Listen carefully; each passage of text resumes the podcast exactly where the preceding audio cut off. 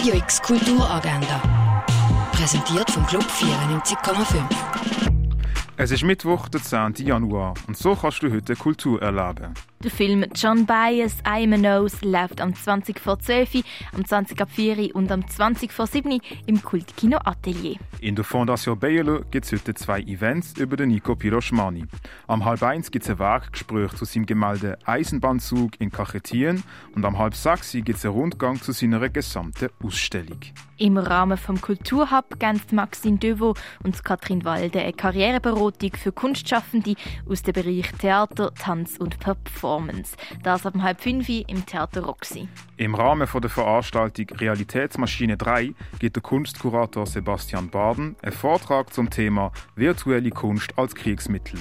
Der Vortrag hat den Titel Mindbombs und startet am halb sieben im Museum Dengele.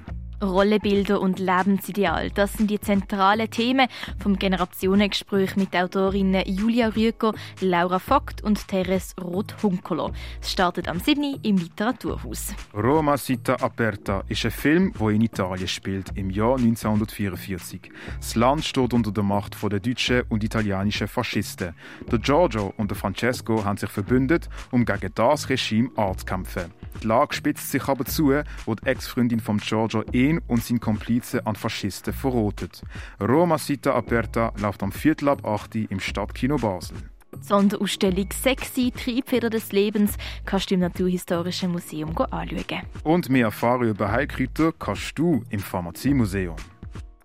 Radio X Kulturagenda. Jeden Tag mehr. Kontrast.